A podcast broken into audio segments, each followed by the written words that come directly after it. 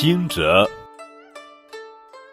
惊蛰，古时称启蛰，是农历二十四节气中的第三个节气。它的来临标志着仲春，即春季的第二个月的开始。所谓惊蛰，就是指天气回暖，春雷始鸣，惊醒蛰伏于地下冬眠的昆虫。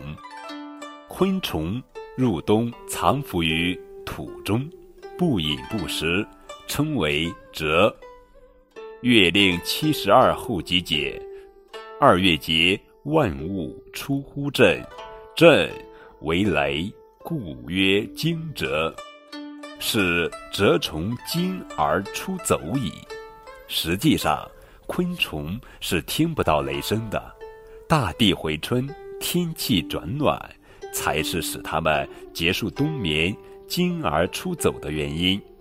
就农事活动来说，惊蛰有着相当重要的意义，被劳动人民视为春耕的开始。到了惊蛰节，锄头不停歇。这时天气转暖，万物复苏，大部分地区进入春耕季节。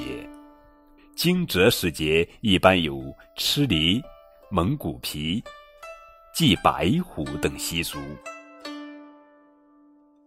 惊蛰的一个比较具有代表性的现象，便是雷鸣。过去人们无法解释这种现象。便认为是天庭的雷神在击鼓，发出隆隆雷声，于是民间也会蒙古皮、敲鼓来给予回应。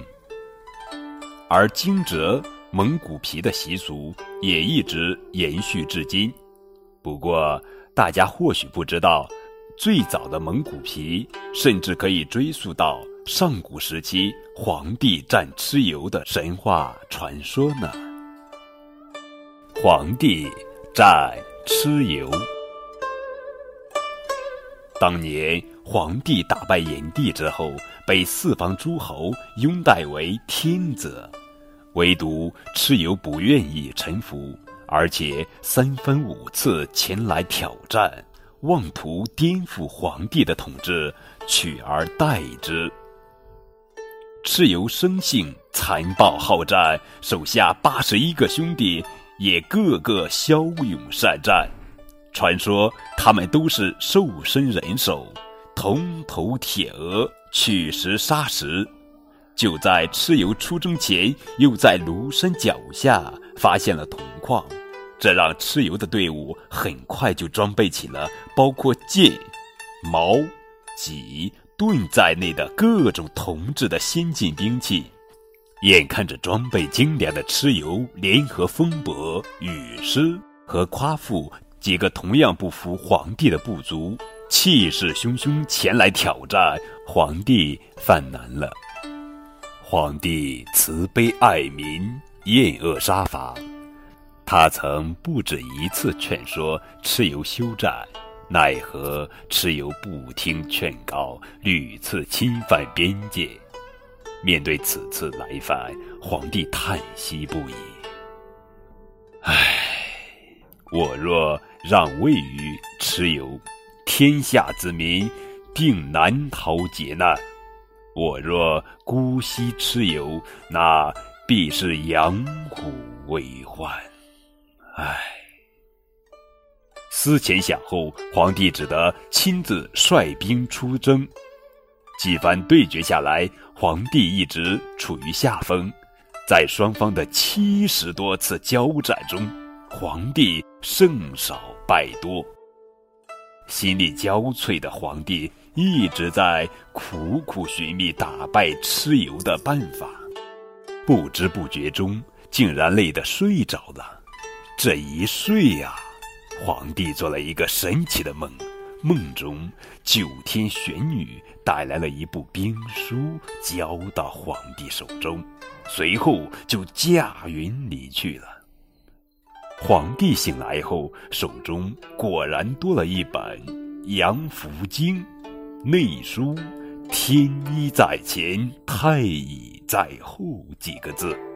顿然误解的皇帝，立即按照玄女兵法设九阵至八门，阵内布置三奇六仪，置阴阳二队，最终演习变化成为一千八百阵，名曰天一遁甲阵。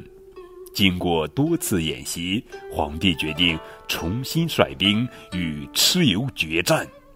出征之前，皇帝想到了一个振奋军威、鼓舞士气的方法，希望借此一举打败蚩尤。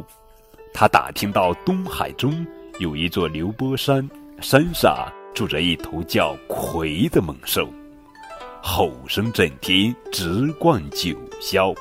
皇帝派人把魁捉来，把他的皮剥下来做鼓面，鼓声果然震天动地。皇帝又派人将雷泽中的雷兽捉来，从他身上抽出一根最大的骨头当鼓槌。皇帝制成的这魁牛鼓，一敲声震五百里，连敲几下，鼓声远播三千八百里。皇帝还以牛皮另做了八十面鼓，新的对战开始了。皇帝布好阵势，下令擂起战鼓。那魁牛鼓和八十面牛皮鼓一响，声音震天动地。听闻这鼓声，皇帝的士兵个个勇气倍增，而蚩尤的士兵却个个丧魂失魄。虽然蚩尤和八十一个兄弟。凶神恶煞，但最终还是兵败四散。皇帝乘胜追击，怎奈蚩尤的头颅竟能在空中飞行，即使在悬崖峭壁上也如履平地。皇帝怎么也捉不住他。后来，皇帝突发奇想，叫人使劲将魁牛骨连擂九下。蚩尤立即魂飞魄散，不能行走，最终被皇帝抓住了。